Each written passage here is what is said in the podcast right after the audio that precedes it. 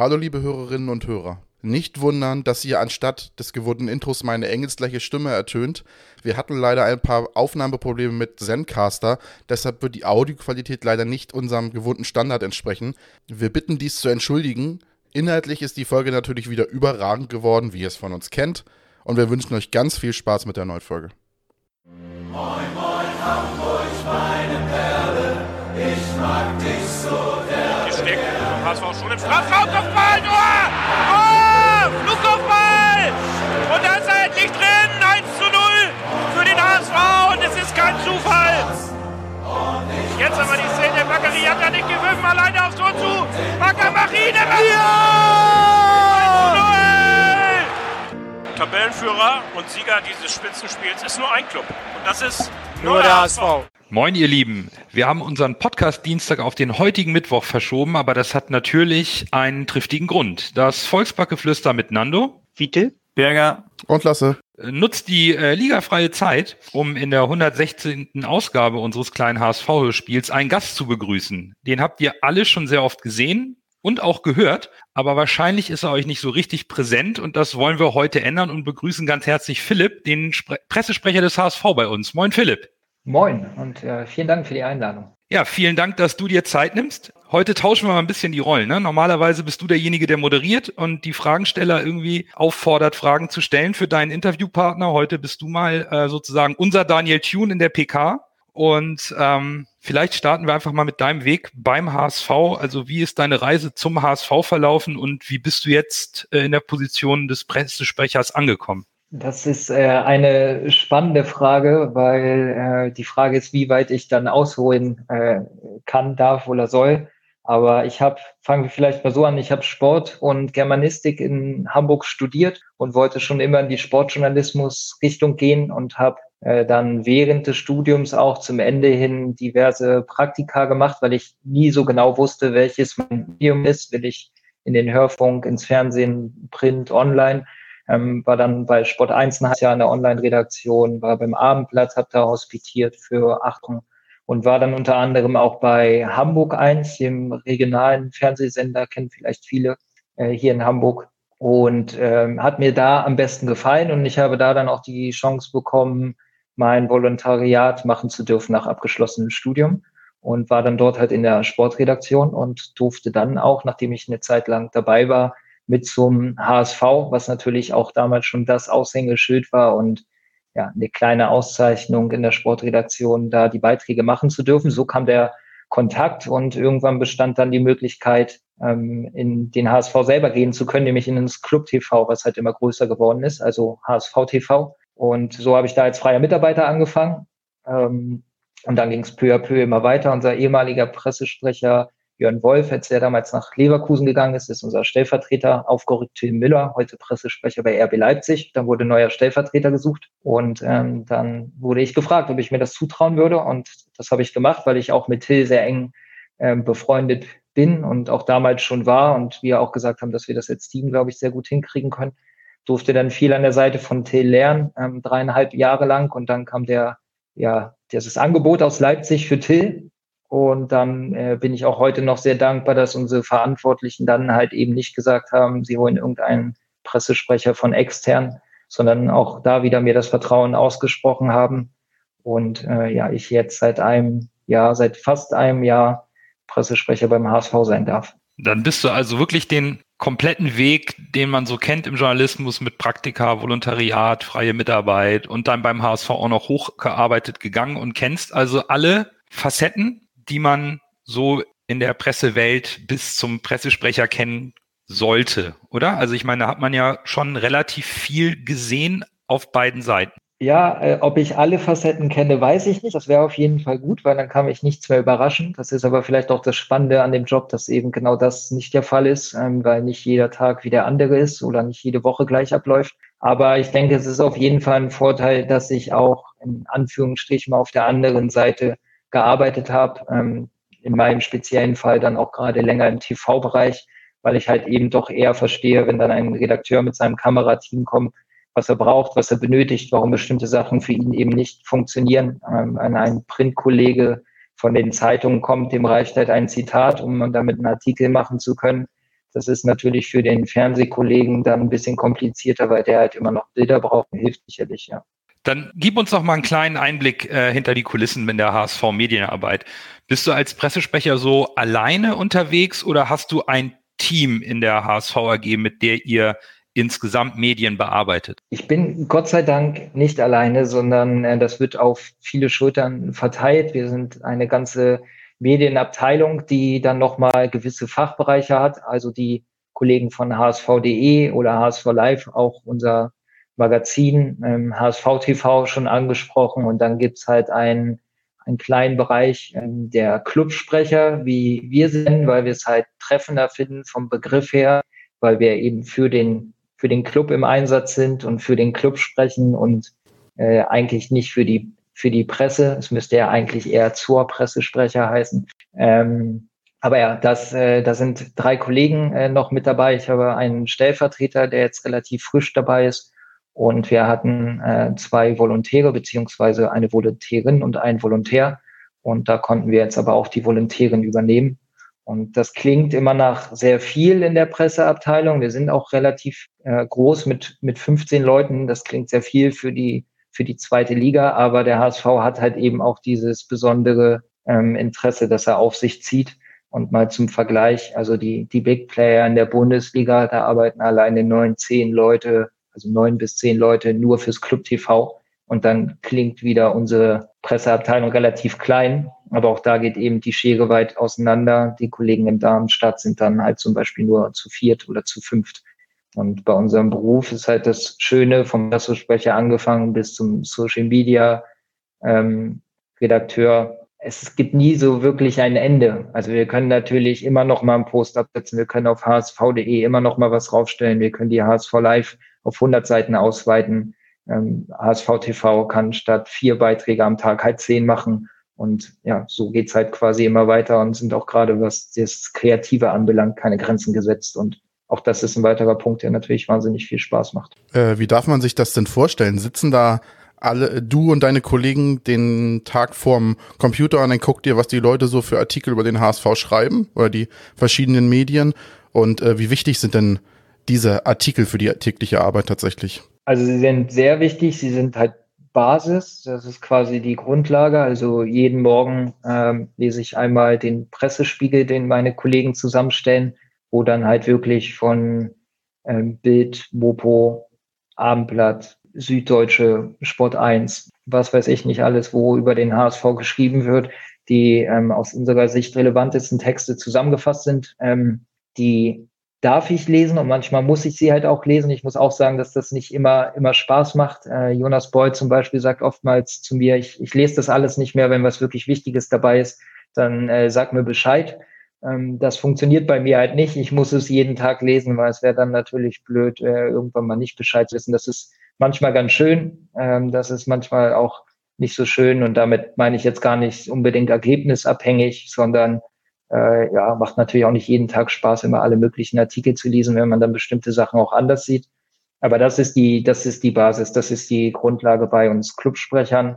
Ähm, das erwarte ich als Pressesprecher, aber auch eigentlich von den Social Media Kollegen oder von den Kollegen von HSV.de oder von HSV TV, weil man in der Medienabteilung schon wissen sollte, was über unseren Club geschrieben wird. Und wenn Jonas sich dann entscheidet, eine Antwort zu fällen, wird das denn mit dir oder mit euch der Presseabteilung abgesprochen, bevor es veröffentlicht wird? Oder wie können wir uns das vorstellen? Ja, also die, das ist Teil meiner ähm, Aufgabe und da es wirklich so umfangreich ist und so viele Anfragen sind, ähm, beziehe ich da sehr, sehr eng äh, Rasmus Goda, meinen Stellvertreter, mit ein, dass er sich überwiegend um die Interviewanfragen für die Spieler kümmert und ich mich um Trainer und Vorstand kümmere. Und dann ist es halt so, dass bei uns die Interviewanfragen eingehen. Dann müssen wir sie erstmal sortieren. Ähm, ihr könnt euch vorstellen, als Simon Terode zum HSV gekommen ist, waren natürlich alle sehr an einem Interview mit Simon Terode interessiert oder als Horst Rubisch dann dazu kam und dann geht's schon los. Ähm, dann hast du da zehn Anfragen und wen gibst du ihnen jetzt zuerst oder gibst du ihm überhaupt jemanden zuerst oder sagst du, du machst eine große Presserunde? Und damit geht es dann schon los. Und dann ist auch ähm, bei uns, das war aber auch früher schon unter Tim Müller so, ist immer ganz klar, dass jede einzelne Anfrage, auch wenn ich sie selber vielleicht für nicht sinnvoll habe oder wenn ich der Meinung bin, das sollte man auf jeden Fall machen, immer mit dem Spieler, Trainer oder halt eben mit dem Vorstand bespricht, ihn dazu fragt. Und wenn er dann sein Go gibt, dann wird ein Interviewtermin vereinbart, dann wird das Interview geführt und ähm, dann geht's ans Redigieren. Also die Journalisten schreiben das dann runter. Dann kommt es nochmal bei uns auf den Tisch und dann geht's halt darum, ähm, dass man eventuelle Aussagen dann ja doch mal korrigiert oder ein bisschen auch von der, wie es formuliert wird, einfach da noch mal ein bisschen schleift. Das geht natürlich bei äh, TV-Beiträgen dann nicht oder bei Radiobeiträgen. Das ist schon eher eine Print- oder Online-Geschichte. Wie, wie sieht das aus so arbeitsmäßig? Äh, du hast das eben angesprochen, als Simon Terodde kam. Wie, wie sieht das aus? Wie, wie unterscheidet sich der normale Alltag im, in, im Saisonverlauf? Und wie ist es in der, in der, in der Transferphase? Wie ist es im, im Trainingslager?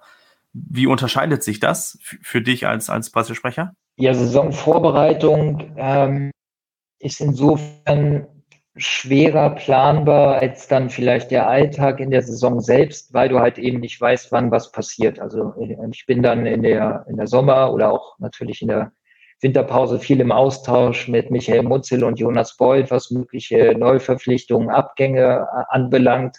Ähm, dann ist es zum Beispiel auch mit meiner Aufgabe, ähm, mit den aufnehmenden oder abgebenden Vereinen Kontakt aufzunehmen, da gemeinsam Zeit abzusprechen, wann dann der Deal, wenn er denn fix ist, zum Beispiel verkündet wird. Äh, weil auch da wieder als, als kleines Beispiel wäre halt blöd, wir holen Spieler XY und verkünden das schon und der abgebende Verein ist aber noch gar nicht so weit. Und dann sieht der halt auf einmal blöd aus. Insofern wird er auch immer probiert, natürlich das dann partnerschaftlich gemeinsam zum ungefähr gleichen Zeitpunkt plus minus zwei, drei Minuten rauszugeben. Und äh, ja, das ist dann natürlich deutlich schwieriger zu planen. Ähm, ansonsten unterscheidet es sich nicht so stark, außer dass die Stimmung oftmals besser ist, weil neue Saison, neue Euphorie, ähm, auch wenn die letzten Jahre vielleicht nicht so gut liefen, alle HSV-Fans sind wieder da, alle sagen, dieses Jahr äh, geht aber rund und äh, sind wir mit dabei. Und deswegen ist es eigentlich auch immer schön, die Trainingslager stehen mit an, die dann natürlich auch geplant werden müssen. Da vor Ort werden dann halt aber ja auch Interviews geführt, weil uns diverse Journalisten begleiten. Und in der Saison selbst ähm, klar ist dann vieles einfach durch die Spiele bestimmt. Also die Woche strukturiert sich durch das Spiel, Spiel zu Freitag, Spiel zu Samstag, Spiel zu Montags, wann ist die PK.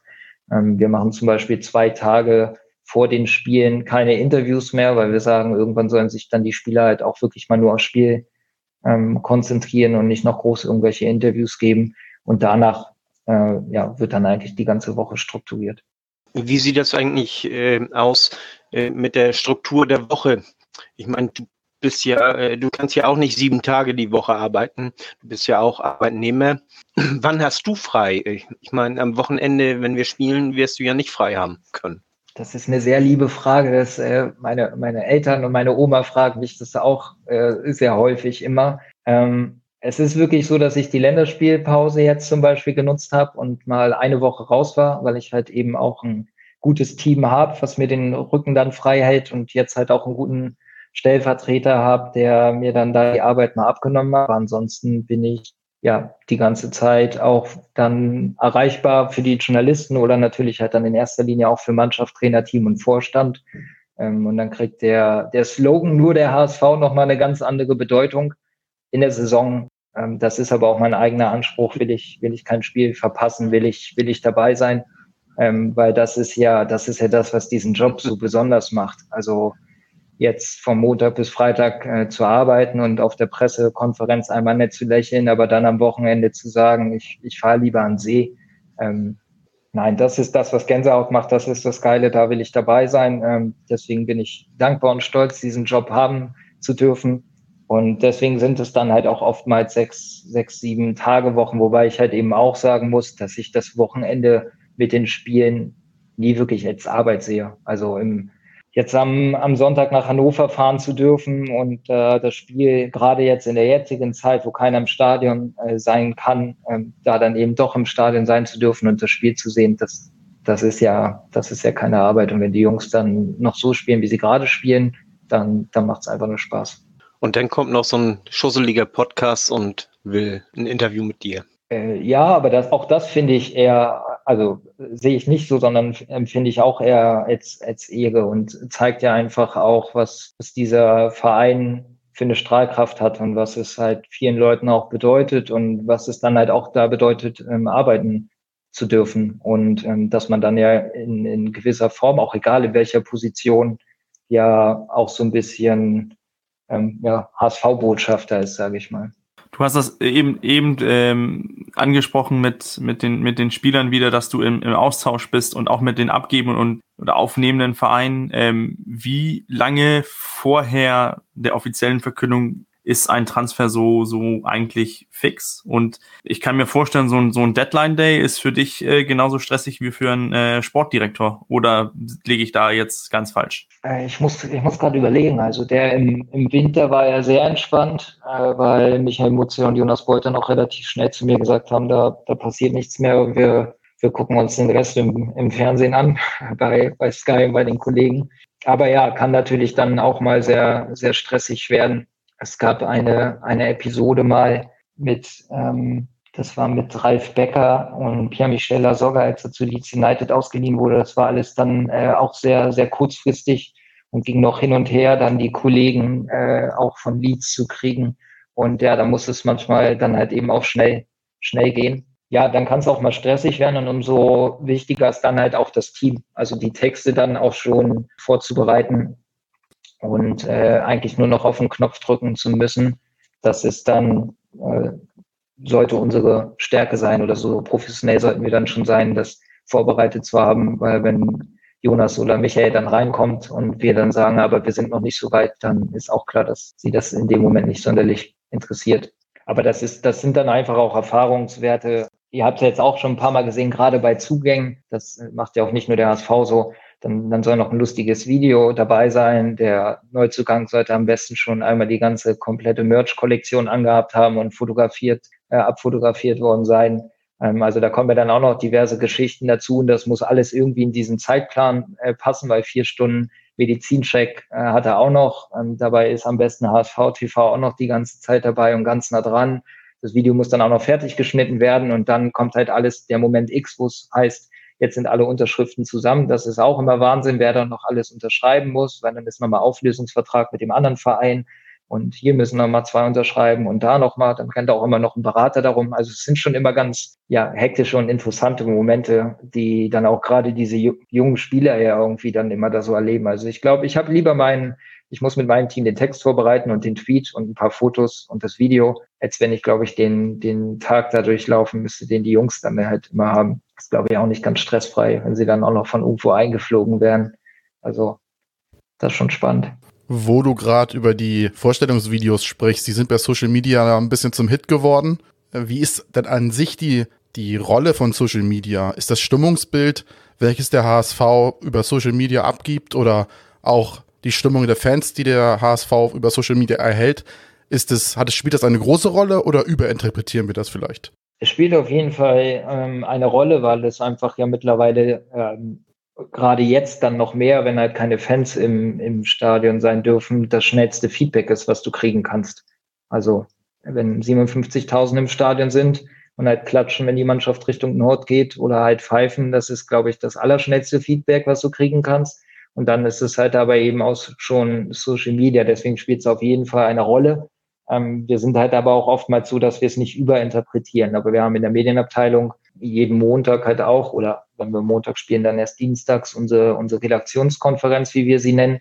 Und dann wird natürlich auch immer das Stimmungsbild bei Social Media abgefragt, wobei wir das dann über die Jahre halt auch, auch einordnen können. Ähm, wenn du halt gewinnst und vielleicht nicht so ein gutes Spiel genommen, gemacht hast, äh, siehe Bochum, dann sind natürlich deutlich mehr, die Hurra schreien, weil du halt gewonnen hast, als wenn du vielleicht ein richtig, richtig gutes Spiel gemacht hast, aber dann eben nur einen Punkt mitnimmst, siehe Kiel. Und dann siehst du es auch oftmals bei Social Media, wie der Stimmungsausschlag ist, obwohl ich auch da finde, dass dann Wandel stattgefunden hat, weil auch bei Social Media viel mehr Leute sich mittlerweile ähm, gegenseitig erziehen, regulieren, auf Sachen hinweisen. Also ich habe auch wahrgenommen, dass einfach viel mehr HSV-Fans und Social-Media-User auch bestimmte Spieler ähm, dann verteidigen, wenn die über dem Maßen vielleicht mal was abkriegen. Und das ähm, finde ich auch, ist eine sehr positive Entwicklung, wird ja sonst viel auf Social Media geschimpft und auf jeden Fall, klar, gucken wir es uns auch mit, mit an und spielt es eine Rolle, gar keine Frage. Gibt es denn einen Kodex beim HSV, was jetzt verboten ist, wo wir gerade bei Social Media sind, zum Beispiel Instagram-Videos aus der Kabine und derlei Späße? Ist das was, wo der Verein sagt, nee, das wollen wir gar nicht? Oder als Beispiel, oder gibt es Sachen, wo der HSV sagt, nee, das, das bitte nicht? Ja, es gibt so eine Art Kodex, aber der kommt eigentlich eher von der Mannschaft selbst. Also warum, warum sollte ich jetzt als Pressesprecher oder unser Abteilungsleiter, Leiter Medien und Kommunikation jetzt sagen, das und das dürft ihr oder das dürft ihr nicht, wenn die Jungs darauf ähm, vielleicht selber gar keine Lust haben oder ganz andere Sachen selber nicht gerne sehen.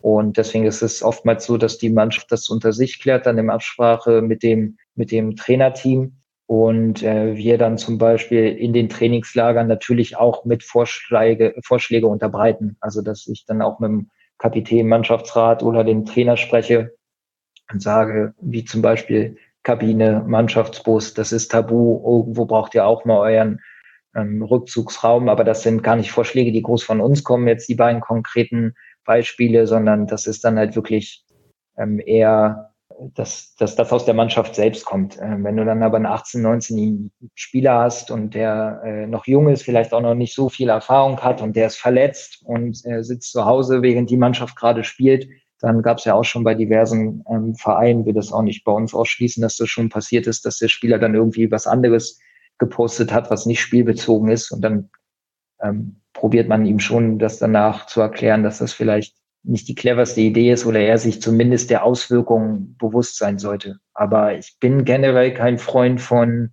ähm, auch bei Interviews nicht, den Spielern irgendwas zu verbieten oder ähm, ich will, ich sehe meine Aufgabe eigentlich viel mehr darin, den Jungs klar zu machen, was es für Folgen haben könnte, sowohl im Positiven als auch im Negativen. Und da müssen sie es einfach selbst entscheiden. Und ähm, klar bin ich dann immer noch mal ein bisschen Schutzschild mit meinem Team aber am Ende sind es ja halt auch alles, also sind es ja halt alles Menschen und haben sie ja mehr oder weniger auch Ideen und Gedanken dahinter. Und deswegen halte ich von diesen Verboten, von diesem krass vorgegebenen Verboten nicht so viel und haben wir die auch nicht. Ich kann vielleicht da noch mal kurz ergänzen, weil ähm, das ist auch eine, Jungs, äh, eine Sache, die die Jungs gar nicht mit Absicht machen, aber äh, was natürlich dann auch sehr zugenommen hat und dann auch häufiger passiert ist, sind die unterschiedlichen Ausrüster. HSV, ganz klar Adidas-Verein, dann äh, dürfen die Jungs halt dann aber eben auch, äh, wenn sie das Tor dadurch häufiger treffen, mal mit anderen Schuhen spielen und ähm, oder einen anderen Pullover anhaben. Und wenn das dann halt auch ihr Ausrüster ist, dann ist halt aber auch klar, wenn sie halt zu Marketingterminen fahren, das fällt ja gerade ohnehin alles weg, ähm, dass wir dann schon darauf achten, dass dann eben, wenn sie überhaupt einen Pullover äh, anhaben von irgendeiner Sportmarke, dass es dann halt eben schon Adidas ist oder halt irgendeine Marke, die kein direkter Konkurrent ist. So. Das ist natürlich auch schon vorgekommen, dass das nicht der Fall ist. Da würde ich jetzt halt aber keinem der Spieler ähm, ja unterstellen, dass er das mit Absicht gemacht hat, sondern das haben sie dann halt einfach mal nicht auf dem Zettel. Dann sagst du ihnen das ein oder zweimal und dann kommt das auch nicht mehr vor. Du hast eben ja nochmal ähm, betont, dass man auf Social Media schon ein Stimmungsbild einholt. Wie holst du denn die Stimmung innerhalb ähm, des Vereins ein? Vielleicht auch beim EV, jetzt wo die AG und der EV so ein bisschen äh, im Tagesgeschäft getrennt sind. Also auf der Mitgliederversammlung passiert ja momentan relativ wenig. Wie, wie greifst du da die Stimmung ab? Vielleicht auch ähm, insbesondere, äh, wenn äh, beim EV dieser Präsidiumstreit Streit entbrennt, hat der da irgendwie auch Auswirkungen auf, auf die tägliche Arbeit? Muss man sich da irgendwie drauf vorbereiten oder schafft man das rauszublockieren, weil es eben nicht die AG betrifft? Nein, ist auch der eigene Anspruch, dass ich dann auch darüber bestmöglich Bescheid weiß. Ähm, zum einen, weil ich ja halt auch eben mit den Journalisten, die, die darüber schreiben und berichten, im, im Austausch stehe oder zu denen ja tagtäglich Kontakt habe.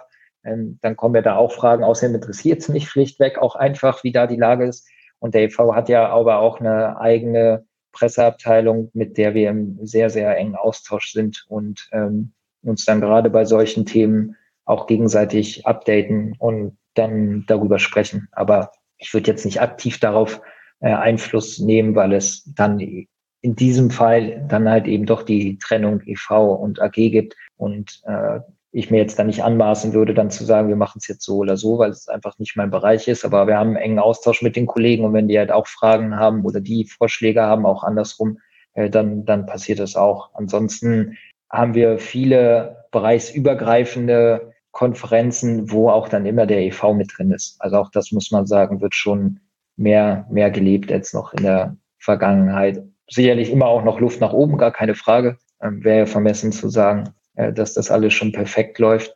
Aber den, den Austausch würde ich auf jeden Fall auch als gut bezeichnen. Dann konnten wir jetzt, glaube ich, ganz erfolgreich mit dem Vorurteil aufräumen, dass du nur auf Pressekonferenzen wartest, um äh, dich ins Bild zu setzen, sondern dass du tatsächlich eigentlich hauptsächlich ganz viele andere Themen machst und die Pressekonferenz im Endeffekt während der Spielzeit ähm, das Highlight ist. Und da, da bist du ja auch bekannt. Ne? Da sitzt du neben dem Trainer, da sind wir alle ganz neidisch und ähm, rufst dann immer die anwesenden Journalisten auf, ähm, ihre Fragen zu stellen. Wie, wie bereitet man sich auf eine Pressekonferenz im Allgemeinen vor? Also ich vielleicht noch einmal ganz kurze Anekdote dazu, ähm, weil es, äh, weil es bei uns so ein, so ein kleiner Witz innerhalb der Abteilung ist. Ähm, es gab mal einen, einen User, ich glaube, das war um, ich glaube, es war ein YouTube-Kommentar, der hat mal drunter geschrieben unter eine Pressekonferenz, Pressesprecher, bester Job der Welt, zweimal die Woche arbeiten und am Wochenende immer umsonst Fußball gucken. Und äh, damit ärgern mich dann auch oftmals die, die äh, Kollegen in der Abteilung, äh, weil ja klar nach außen das Bild, äh, häufiger trittst du dann nicht, im Idealfall nicht groß in Erscheinung. Und ähm, ja, ist dann vielleicht doch noch ein bisschen anders. Wie bereitet man sich vor auf eine Pressekonferenz? Also einmal das, das tägliche Lesen halt der, der Berichte, der, der Zeitungen, der Artikel. Und ähm, dann bereite ich vor jeder Pressekonferenz auch den, den Trainer auf die Pressekonferenz natürlich vor. Auch da wieder gar nicht, dass ich ihm sage, ähm, die zehn Sätze will ich von dir hören, sondern dass wir einfach die, die Themen durchgehen. Also was war die Woche aktuell? Ähm, was war thematisch irgendwie Schwerpunkt? Was, was kann kommen? Wie siehst du das? Äh, wie sieht's vielleicht Jonas, mit dem ich dann vorher auch gesprochen hat, oder Michael? Was sind vielleicht Sachen, die er, die er, die der Trainer gar nicht auf dem Zettel hat, weil er sich ja halt auch bestmöglich um den Sport kümmern soll und nicht die ganze Zeit immer noch rechts und links überall ähm, hören soll, was da noch so los ist, sondern das probiere ich dann mit ihm in ja, Viertelstunde, 20 Minuten eigentlich im Vorfeld der PK zu klären. Und dann gehe ich mit ihm in die PK rein und ich muss sagen, ich hatte ja, also ich hatte vergangene Saison ja am Ende noch ein paar Spiele mit Dieter Hacking und ich hatte ähm, jetzt der ganze Zeit das Vergnügen mit Dani Tune oder habe es immer noch und glaube, einen angenehmeren Start als mit, mit diesen beiden Trainern kann man wahrscheinlich gar nicht haben als Pressesprecher, weil beide äh, sehr gut zuhören, das mit einfließen lassen, aber auch mir gegenüber ähm, immer sehr, sehr angenehm sind, sehr, sehr offen, auch klar sagen, wenn sie Sachen dann vielleicht mal anders sehen und dann kann man halt darüber diskutieren und ich glaube, dass das dann halt eben auch den, den Trainern hilft, wenn sie in die Pressekonferenz reingehen, weil sie dann eben über diese Themen schon mal gesprochen haben. Und dann ist es tatsächlich wirklich relativ simpel, weil dann sitze ich nur noch vorne und darf die Journalisten der Reihe nach aufrufen. Aktuell alles in, in digitaler Form. Wir haben ja auch keine Präsenzpressekonferenzen äh, mehr, auch an den Spieltagen nicht. Und ich hoffe, dass das bald wieder der Fall sein wird, weil das wäre dann auch für mich neu. Fast ein Jahr Pressesprecher, verrückte Zeit, aber noch nicht einmal eine Präsenz Pressekonferenz gehabt. Also ich gucke jedes Mal in eine Kamera und in die Wohnzimmer oder Büros äh, der Journalistinnen und Journalisten.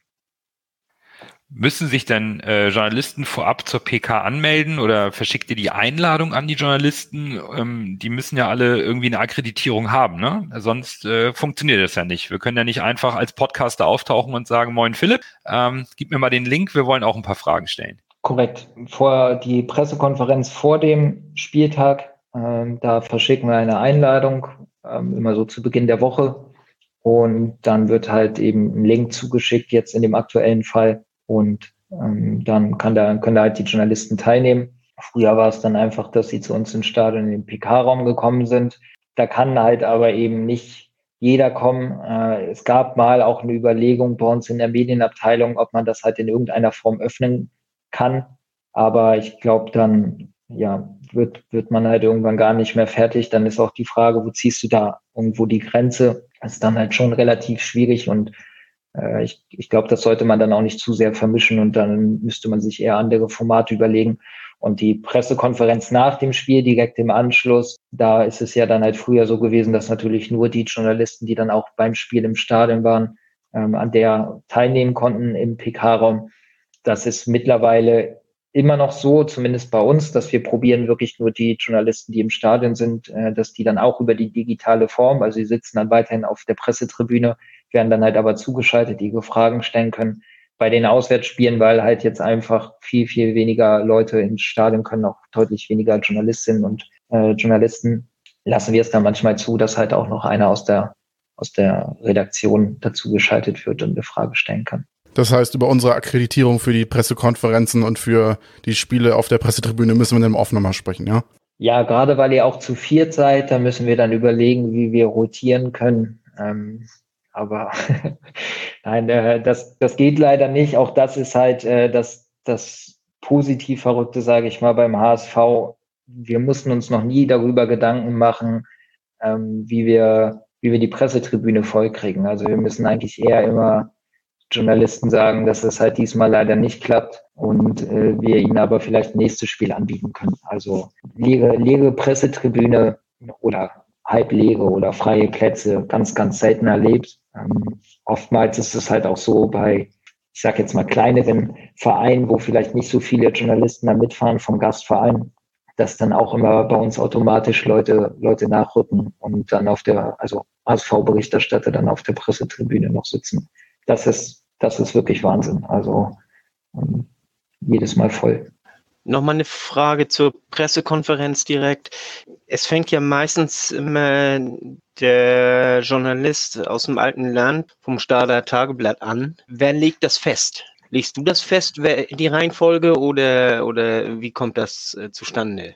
Die Reihenfolge legen, legen wir fest, ja. Ähm, wobei ich da sagen muss, dass wir das auch nach der einfachsten Möglichkeit machen, nämlich ähm, wer sich zu an, zuerst anmeldet, der kann dann halt eben auch die erste Frage stellen und dann kommt der zweite, der dritte und so weiter, einfach auch über die Chat-Funktion.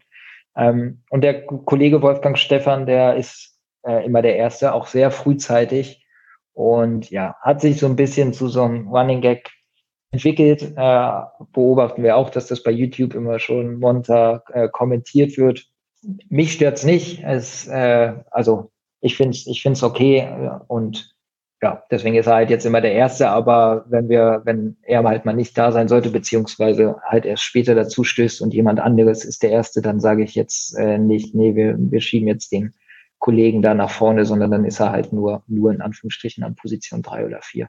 Du hast das äh, eben angesprochen mit, äh, dass die Journalisten sich, äh, sich äh, anmelden sollen. Melden die sich dann auch mit, mit Themen an oder kommt das einfach auf einen zu, so wie es halt ist in einer, in einer Pressekonferenz? Oder, oder melden sich da so noch mit Themen an? Und werden da Themen auch aussortiert? Nein, nein, nein, nein. Also sie melden sich weder mit Themen an, noch werden Themen in irgendeiner Form ähm, aussortiert. Ich kann mich auch nicht dran erinnern, dass ich jetzt, seitdem ich mit vorne sitzen darf, wir es einmal hatten, dass der Trainer gesagt hat, das, das beantworte ich nicht oder ähm, zu dem Thema sage ich nichts oder ich es so für absurd hieß, hielt oder unangebracht, dass ich gesagt habe. Also äh, das hat hier äh, nichts damit zu tun. Da, da wird nichts aussortiert oder geblockt. Da kann wirklich ähm, jeder jede Frage stellen. Das, das kann man gut oder schlecht finden. Ist halt auch oftmals so, dass ich mich danach frage, ob die ein oder andere Frage halt nötig war oder in dem Rahmen. Aber gut, das ist halt auch ihr Job und das dürfen sie halt auch. Und äh, Daniel jetzt in dem Fall antwortet, finde ich da ja auch immer sehr, sehr geduldig, auch auf jede Frage. Wo es ein bisschen anders ist, wo ich grob abklopfe, was das Thema ähm, anbelangt, ist bei Interviews. Das ist aber auch gar nicht so sehr, um, ähm, naja, um da irgendwelche Themen zu verhindern oder zu fördern, sondern einfach, ich, ich glaube, dass es die Wahrscheinlichkeit erhöht, wenn ich dann halt auf den ähm, Spieler zugehe oder auf den Vorstand und ihm sagen kann, um welches Thema es geht und mit ihm darüber reden kann, dass es einfach die Zeit spart und die Wahrscheinlichkeit erhöht, dass das Interview auch stattfindet. Weil wenn ich jetzt halt äh, zu Jonas Beuth gehe und sage, das Amt hat mit dir ein Interview angefragt, dann sagt Jonas Beuth, okay, um was geht's denn? Und dann rufe ich wieder beim Abendblatt an und dann spielen wir halt eine Runde Ping-Pong. Also probiere ich da einfach im Vorwege möglichst viele Informationen einzusammeln. Was ist das große äh, oder grobe Thema? Soll es ein Interview werden oder soll es vielleicht ein Text werden mit Zitaten? Wann soll es erscheinen? Bis, bis wann brauchen Sie es zurück? Äh, kann es nur morgen stattfinden oder können wir es auch noch in der nächsten Woche machen?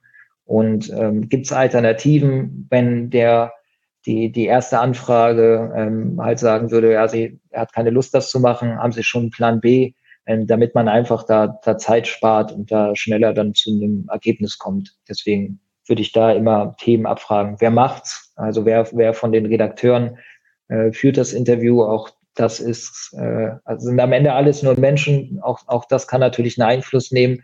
Äh, mit dem einen kommt man vielleicht besser klar und sagt dann eher ja, als wenn man vielleicht bei dem anderen denkt, die Nase passt mir nicht so. Da möchte ich nicht so wahnsinnig äh, häufig mit dem reden.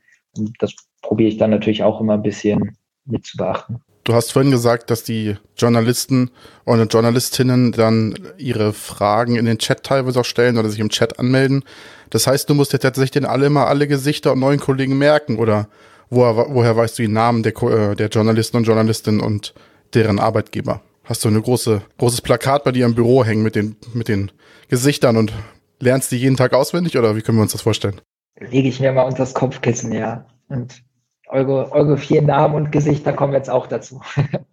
Nein, ähm, es ist einfach über die Zeit, dass man, dass man sie halt ja einfach kennenlernt, ja auch am Trainingsplatz sieht. Also vielleicht auch, auch das mal erwähnt. Ähm, ich sitze ja nicht nur im Büro, wenn eine Pressekonferenz ist, dann gehe ich halt im PK-Raum und wenn ein Spiel ist, gehe ich ins Stadion, sondern ich probiere schon auch zwei, dreimal in der Woche mindestens die Trainingseinheiten ähm, zu sehen. Bin da natürlich dann auch mit den Journalisten im, im Austausch das heißt, sehr viele Gesichter kennt man da dann halt einfach schon auch aus meiner ähm, Zeit, als ich noch äh, journalistisch arbeiten durfte. Und äh, ansonsten, wie gesagt, auch da, wenn da mal ein neuer Kollege dabei sein sollte oder eine Kollegin vom äh, Gastverein, bei den Kieler Nachrichten zum Beispiel, wenn wir gegen Holstein Kiel spielen, ähm, dann ermöglichen wir das auch, dass dann von den Kieler Nachrichten natürlich jemand mit dabei sein kann. Und wenn wir die äh, Person dann nicht kennen, dann kann ich nochmal mein Team loben, äh, kriege ich halt vorher eine Liste, wo es dann halt heißt, okay, Person XY ist heute neu, ist von den Kieler Nachrichten oder von, weiß ich nicht, äh, welchem Medium.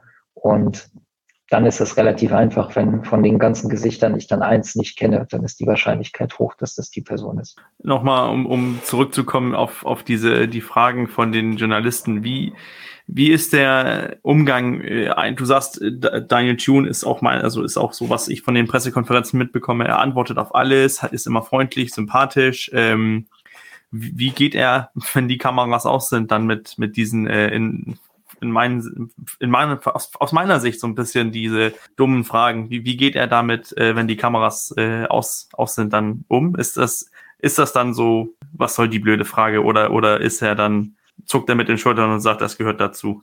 Das, er nimmt das immer sehr professionell, das gehört dazu. Es gibt natürlich einfach mal die, ich, also gar nicht so sehr aufgehangen an den Fragen, aber es gibt einfach mal die ein oder andere Situation, die dann natürlich mal für einen Schmunzler oder für einen, für einen Lacher sorgt, gerade jetzt halt in dieser äh, ganzen Corona-Zeit, wenn dann doch mal ein Kind im Hintergrund irgendwie durch, durchläuft oder neulich der Kollege vom, vom Abendblatt hatte einen sehr einen sehr besonderen Kugelschreiber und der hat dann halt auch bei uns für, für einen Schmunzler gesorgt. Oder man kann sicher auch die tollsten Hintergründe mittlerweile ähm, digital machen. Auch das ist dann immer mal nochmal Gesprächsthema.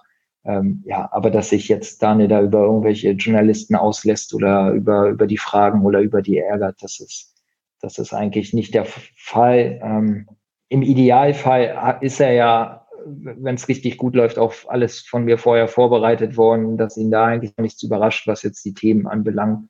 Ähm, also dass, dass er da einfach irgendwie mal gesagt hätte, was war jetzt los oder was war das für eine Frage, kann ich mich jetzt da, da nicht dran erinnern.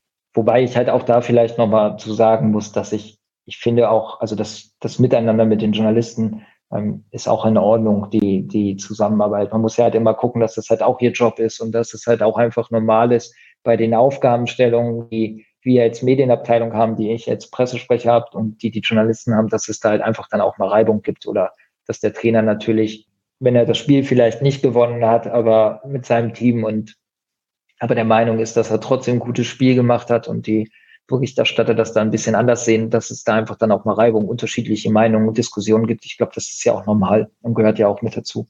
Also was mir auffällt, ist, wenn bei uns gefragt wird, das hat ja viel mit Boulevard und sowas zu tun und, und oftmals äh, weniger mit dem Spiel selbst. Ich habe äh, hier vor dem Spiel gegen Heidenheim habe ich die Heidenheimer Pressekonferenz gesehen und da ist mir aufgefallen, die fragen viel mehr nach dem, nach dem Spiel selbst, nach Taktik und all sowas. Und das äh, finde ich eigentlich äh, viel interessanter als äh, das, was unsere Journalisten, also die, die Fragen unserer Journalisten finde ich eigentlich äh, relativ langweilig, muss ich ganz ehrlich sagen. In Heidenheim, da hat sich das anscheinend so, so etabliert, dass man da äh, mehr fachlich äh, hier fragt. Kann man da nicht ein bisschen drauf hinwirken, so als Clubsprecher? Ja, also spannende Beobachtung. Ähm, würde ich auch zu 100 Prozent unterschreiben, dass es an anderen Standorten dann vielleicht mehr, mehr um das Spiel oder bestimmte Spielsituationen oder ähnliches geht. Was wir gemacht haben, ich weiß ehrlich gesagt gar nicht mehr ab welchem Spieltag, aber bei der Pressekonferenz vor dem Spiel frage ich Daniel jetzt immer, wie einmal der Stand ähm, beim Personal ist, ob es eventuell Verletzte oder ähnliches gibt ähm, und wie er denn den gegnerischen, äh, das gegnerische Team einschätzt, weil wir es tatsächlich hatten, dass wir nach ein, zwei Pressekonferenzen zu Beginn rausgegangen sind und uns beide angeguckt haben und halt gesagt haben, eigentlich haben wir gar nicht über Spiel gesprochen. Und ähm, da haben wir das mit ein bisschen mit eingefügt wieder. Es ist jetzt auch keine revolutionäre Idee, machen viele andere Vereine auch, aber damit dann halt auch ein bisschen mehr über Fußball ge gesprochen wird. Ähm, ja, kann man darauf Einfluss nehmen? ich, ich sage jetzt mal nein. Man kann natürlich in den Gesprächen mit den Journalisten ähm, am Telefon oder am Trainingsplatz mal darüber sprechen und sagen, Mensch, das, das ging jetzt aber viel wieder um das neue Auto oder die Hose oder die neue Frisur oder um den Corona-Test und wenig um Fußball. Aber am Ende ist es, ist es halt ihr Job und sie müssen ihre, ihre Zeitung füllen oder ähm, ihre Artikel für den Online-Bereich schreiben. Und das, das würde ich mir jetzt nicht anmaßen, da äh, quasi irgendwelche Vorgaben zu machen oder zu sagen, dann, dann nehme ich dich nicht mehr ran oder so. Es ist ja, geht ja dann auch immer noch um Pressefreiheit und also das, das würde ich jetzt dann in der Form nicht machen. Wir haben, ich glaube, wir haben schon auch viel, viel Fußball und, und taktische Inhalte, was auf jeden Fall der Fall ist. Und das hat auch Daniel sehr, sehr schnell festgestellt und hervorgehoben. Die Pressekonferenzen sind in Hamburg deutlich länger und ewiger. Also das äh, hören wir auch immer wieder von gegnerischen Trainern nach dem Spiel, wenn sie dann, äh, lassen wir den Gast natürlich zuerst den Teil ihrer, der, der Pressekonferenz absolvieren. Und wenn dann danach Daniel dran ist und die oftmals noch zuhören, dann sagen sie so, okay, das ist eine, eine Fülle an Fragen und das ist dann, glaube ich, auch für einen Trainer immer nicht ganz einfach, wenn man überlegt, generell am Spieltag ähm, angespannt, fiebert auf das Spiel hin, denn das Spiel selber ist ja für einen Trainer auch sehr, sehr intensiv, äh, muss vorher zur Mannschaft sprechen, in der, in der Halbzeitpause zur Mannschaft sprechen, hast danach das Interview bei Sky und dann renne ich noch, oder was heißt rennen, aber dann ziehe ich ihn halt noch hoch zur Pressekonferenz, die auch verpflichtend ist. Und dann muss er sich da halt eben auch nochmal konzentrieren, weil eben aus jedem Satz oder Wort ähm, auch wieder eine Nachricht entstehen könnte. Und deswegen ist es auf jeden Fall schon eine sehr herausfordernde Aufgabe. Du hast gerade den, ja, die Pressefreiheit und vielleicht auch ein bisschen den mangelnden Einfluss auf die Steuerung gewisser Themen angesprochen. Und das ist eigentlich ähm, die optimale Überleitung ähm, auf ein Thema, was wir gerne ansprechen würden. Vielleicht nicht inhaltlich im Detail, aber es hat halt äh, diese Medienkampagne gegeben zum Thema Baccariata und es hat unglaubliche Wellen geschlagen beim, beim HSV und natürlich auch bei, bei uns äh, Mitgliedern und Fans und auch außerhalb äh, der HSV-Welt gab es ja große Solidaritätsbekundungen. Und es hat Fragen aufgeworfen im Rahmen, wie man mit der Presse umgehen sollte. Und äh, wenn die Berichte jetzt stimmen, wusste der HSV vorab, dass diese Recherchen der Sportbild veröffentlicht werden. Und da wäre jetzt so mal die Eingangsfrage, wie laut knallt's dann im Verein und bei dir im Team, wenn sowas plötzlich hochkommt? Das ist, äh, das ist dann natürlich jetzt ein, ein extrem Beispiel oder das passiert ja Gott sei Dank nicht, nicht alle Tage oder nicht jede Woche. Ähm, und der, der Ursprung dieses Falls liegt ja auch schon äh, ziemlich weit jetzt schon wieder zurück. Insofern umso absurder, dass es nach wie vor Thema ist. Ähm, zu dem Zeitpunkt war ich noch stellvertretender Pressesprecher, also dass der Anruf gar nicht bei mir einging, sondern damals halt bei Tim Müller, unserem damaligen Pressesprecher. Und da muss man halt auch ein bisschen differenzieren. Äh, man, da wird ja jetzt nicht dann im Detail erzählt, was da alles drin steckt, sondern man kriegt halt nur einen Anruf, in dem es dann halt heißt, ähm, okay, morgen erscheint unser Artikel und der wird euch sicherlich nicht gefallen. Und dann, äh, wenn es gut läuft, kriegt man noch grob das Thema genannt. Das kann ich jetzt ehrlich gesagt nicht mehr sagen, ob das der Fall war. Ich, wenn ich es richtig in Erinnerung habe, aber das, das muss jetzt nicht stimmen. Da war es, glaube ich, so, dass wir, dass wir wussten, was das Thema sein wird. Und ähm, naja, dann tausche dich im Pressesprecherteam auf jeden Fall erstmal aus und überlegst halt, was, was kommen kann, was möglich, äh, also was, was es für Möglichkeiten gibt und probierst dich darauf ähm, irgendwie vorzubereiten, so gut es halt geht. Und dass dich das jetzt nicht unbedingt ruhig einschlafen lässt, das, das ist ja dann, glaube ich, auch selbsterklärend. Weil einfach mit einer Aufgabe ja immer ist, die, die Spieler, ähm, den Trainer, den Vorstand und den gesamten Verein bestmöglich dann auch zu, zu schützen ich glaube, was, was ähm, wir uns alle fragen und äh, auch wenn du die Frage vielleicht nicht beantworten möchtest oder kannst, wollen wir sie zumindest stellen. Es war, glaube ich, für alle unverständlich, warum der HSV keinerlei Maßnahmen ergriffen hat gegenüber dem meinungsbildenden Blatt, was dann auch weiterhin Gast auf der Pressekonferenz war und warum dann nicht einfach vom HSV. Äh, zwar verbal wurde sehr stark der Spieler geschützt, aber man hat nicht auch damals schon nicht, als der Fall dann vorerst erledigt war mit den beglaubigten Dokumenten, sich gegenüber der Presse richtig stark gemacht. Man ist da trotzdem noch zu diesem komischen ähm, Ball gegangen oder dieser Veranstaltung von der Bild oder Sportbild und die Bildzeitung war auch trotzdem immer bei den PKs. Wieso greift da sowas nicht wie ein Zug der Akkreditierung? Also wie, wie funktioniert da das Zusammenspiel?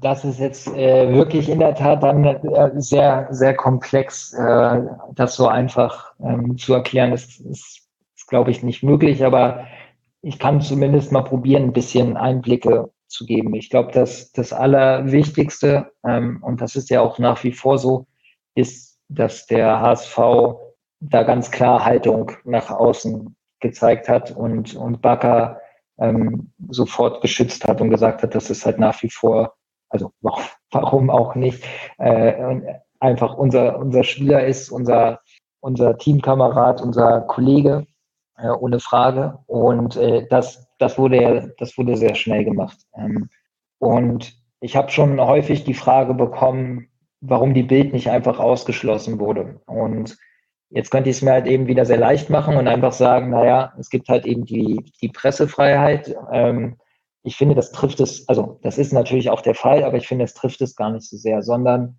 wie ich gerade schon gesagt habe, muss ja jeder äh, Clubsprecher oder jedes Medienteam dann gucken, auch, auch die Vorstände, auch der Trainer, um, um was, um was geht's halt eigentlich? Was, was ist jetzt eigentlich die Aufgabe? Und ich finde, du musst in dem Moment immer probieren, maximal den, den Menschen zu beschützen, der ja dann ganz nebenbei in Anführungsstrichen auch noch dein, dein Spieler ist.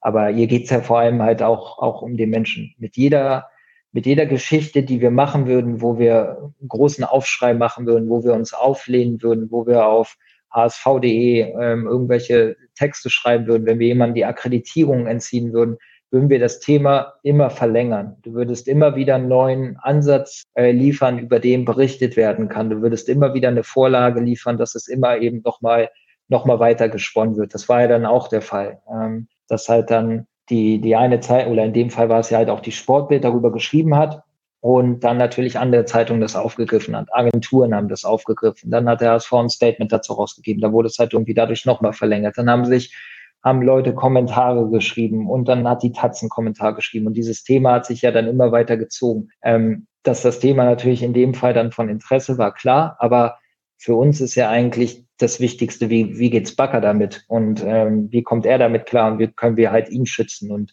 ich glaube, dass das keine Möglichkeit ist, das Thema dann selber immer wieder zu verlängern. Das ist, das ist ein Punkt den ich da sehr, sehr wichtig finde, auch wenn diese Vorwürfe ja immer wieder ein bisschen jetzt aufgewärmt wurden und immer mal wieder kamen, ähm, dann war es halt auch so klar, hätten wir uns jedes Mal wieder hinstellen können und all das erzählt, erzählen können, was wir vorher halt auch schon erzählt haben. Aber unsere Haltung ist ja klar und die zeigt ja halt auch, ähm, finde ich, der ganze Verein. Das sieht man halt bei den Fans, wenn es Social Media ist oder wenn es die Banner und Plakate gab. Das sieht man beim beim Torjubel. Ähm, das sieht man bei jedem, bei jedem Training, wie die Jungs mit, mit, mit Backer halt umgehen. Und ich finde, das ist, hat viel mehr Aussagekraft, als irgendjemand eine Akkreditierung wegzunehmen. Dazu kommt dann, das ist ein weiterer Punkt, finde ich, den man sich genau überlegen muss, was, was erreicht man damit? Der, es war die Sportbild, die diese Berichte geschrieben hat und es war halt ein, ein Redakteur. Und jetzt kann man natürlich allen Bildredakteuren ähm, die Akkreditierung entziehen. Die Frage ist halt nur, ob man dann eigentlich, ich sage jetzt mal auch wieder ein bisschen flapsig formuliert, ob man dann so viel besser ist. Ähm, von denen hat halt einer was getan, was wir jetzt alle vielleicht nicht unbedingt gutheißen würden. Und jetzt nehme ich allen anderen dann auch die Akkreditierung weg. Ähm, ich finde, dann geht man halt genauso mit einmal mit dem, mit dem Kamm darüber. Äh, was wir gemacht haben, das hat, es war ja ein Riesenthema in der Mannschaft, das ist ja auch klar. Ähm, wir haben, weil wir vorhin auch bei dem Thema Verbote waren, wir haben auch keinem der Spieler verboten, Interviews weiter in der Sportbild zu geben. Aber was wir halt gemacht haben, weil es halt ja auch Thema in der Mannschaft war, wie ich auch vorhin schon gesagt habe, ich bin mit jeder Anfrage zu den Spielern gegangen habe ihnen gesagt, die Sportbild würde gerne mit dir ein Interview machen. Und was dann die Jungs mich immer gefragt haben, war, ähm, ist das der Redakteur, der auch über Bakker geschrieben hat? Das habe ich dann bejaht und dann haben die Jungs halt jedes einzelne Interview abgesagt. Das hat dazu geführt, dass dieser Redakteur nicht mehr in, also über den HSV schreibt, zumindest nicht mehr hier vor Ort ist oder unsere Spiele begleitet, weil halt die Sportbild dann selber gemerkt hat, okay, sie kommen da nicht mehr groß weiter und dann einen anderen Redakteur jetzt in Hamburg eingesetzt haben.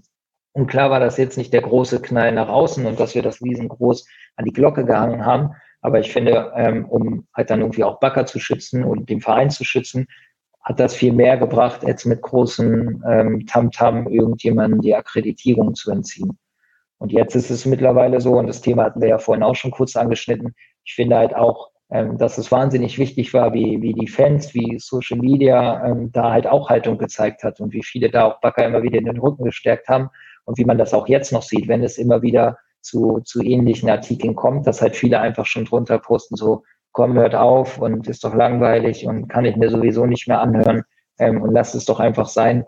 Und das ist ja auch das, was ich meinte, dass wir dieses Thema darüber einfach immer noch, noch immer darüber sprechen, äh, ist eigentlich wahnsinnig genug.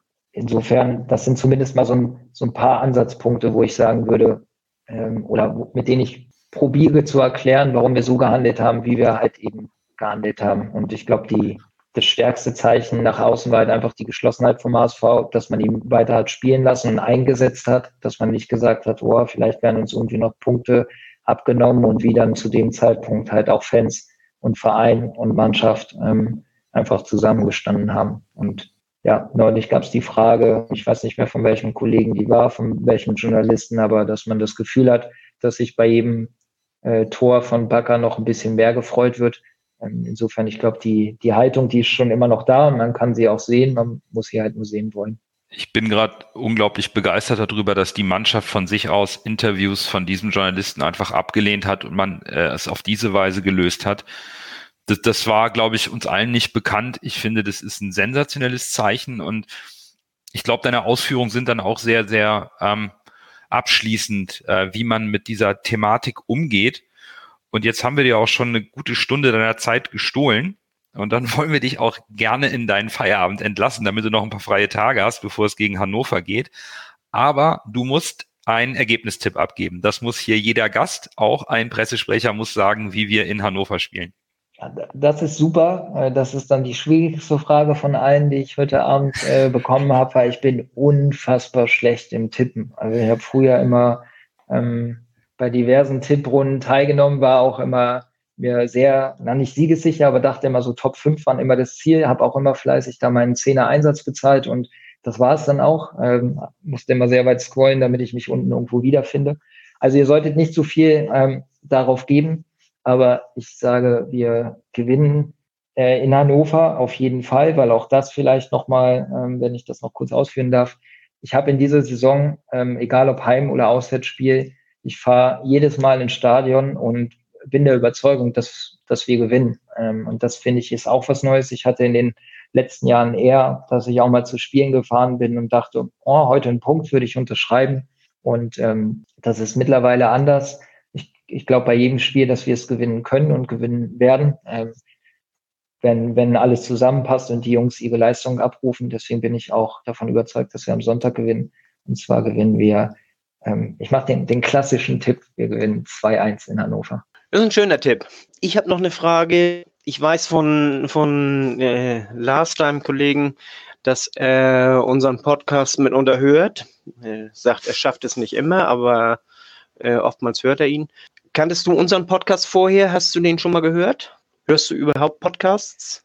Ich kannte ihn und ich habe ihn, also ich kannte euren Podcast auf jeden Fall und ich habe auch schon ein, zwei Folgen gehört. Das ähm, klingt jetzt natürlich nicht wahnsinnig viel, wenn, wenn ich heute äh, Teil der 116. Folge bin. Ähm, aber ja, ich kannte ihn. Ich freue mich auch, dass ähm, das Netradio ja auch bei euch immer mit dabei ist. Äh, da ist ja Lars mit drin oder auch der Kollege Bruder Jürgen Triede. Ich durfte ja auch mal, ich glaube, zwei Jahre lang beim Netradio mitmachen. Ähm, also ja, kannte ich, kannte ich auf jeden Fall. Folge, folge euch da auch. Ähm, aber ich komme einfach, weil Podcast, das muss man halt auch sagen, hat ja enorm zugenommen in den letzten Jahren und ich komme einfach nicht dazu, alles alles zu verfolgen. Also gerade Mopo hat jetzt auch noch mal einen Podcast über den HSV gestartet. Das Abendblatt hat einen Podcast. Ähm, wir selber haben ja ähm, einen Podcast. Unsere Fankultur hat auch einen Podcast. Und ich muss einfach ganz ehrlich zugeben, ich komme schlichtweg nicht hinterher, mir das alles anzuhören. Und dann höre ich halt immer eher, eher mal zwischendurch rein oder manchmal auch mit doppelter Geschwindigkeit. Da muss man sich ein bisschen mehr konzentrieren, aber spart halt ein bisschen Zeit. Ja, aber immerhin äh, hast du uns schon mal gehört. Das ist ja äh, auch für uns eine äh, ne, ne schöne Anerkennung und ähm, das ist auch ein schönes Schlusswort. Auch der Pressesprecher vom HSV hört das Volksparkgeflüster. Von daher, Philipp, vielen Dank für deine Zeit und vor allen Dingen für die ausführlichen Einblicke, die du uns hier ein bisschen gegeben hast. Das war unglaublich spannend. Und ähm, ja, viel Spaß und viel Erfolg weiterhin dabei. Ich hoffe, du bleibst ein bisschen länger als Pressesprecher und darfst dann auch mal vor voll im Presseraum und ausverkaufter Hütte wieder Pressearbeit für den HSV machen. Und die ist, glaube ich, in letzter Zeit, das kann man so sagen, schon ziemlich, ziemlich gut. Der HSV hat ein super Bild momentan in der Öffentlichkeit, macht sehr viel richtig, obwohl wir das dritte Jahr in der zweiten Liga sind. Aber wir hoffen ja, dass wir aufsteigen. Von daher schauen wir mal, ob dein Tipp in Hannover aufgeht. Wir haben auch noch ein kleines Tippspiel, da sind wir auch fleißig dabei. Ja, damit sind wir dann nach einer Stunde durch und Unsere nächste Ausgabe kommt dann wieder zum Spieltag und ich glaube, das Wichtigste aktuell ist, dass wir alle gesund bleiben. Das wünschen wir dir, Philipp, allen anderen auch. Simon Terodde ist gerade wieder genesen, das ist schön. Von daher kommen wir zum Ende. Wir wünschen euch eine schöne Restwoche, schöne Feiertage über Ostern und bis nächste Woche und bis dahin, wie immer, nur der, nur HSV. Der HSV.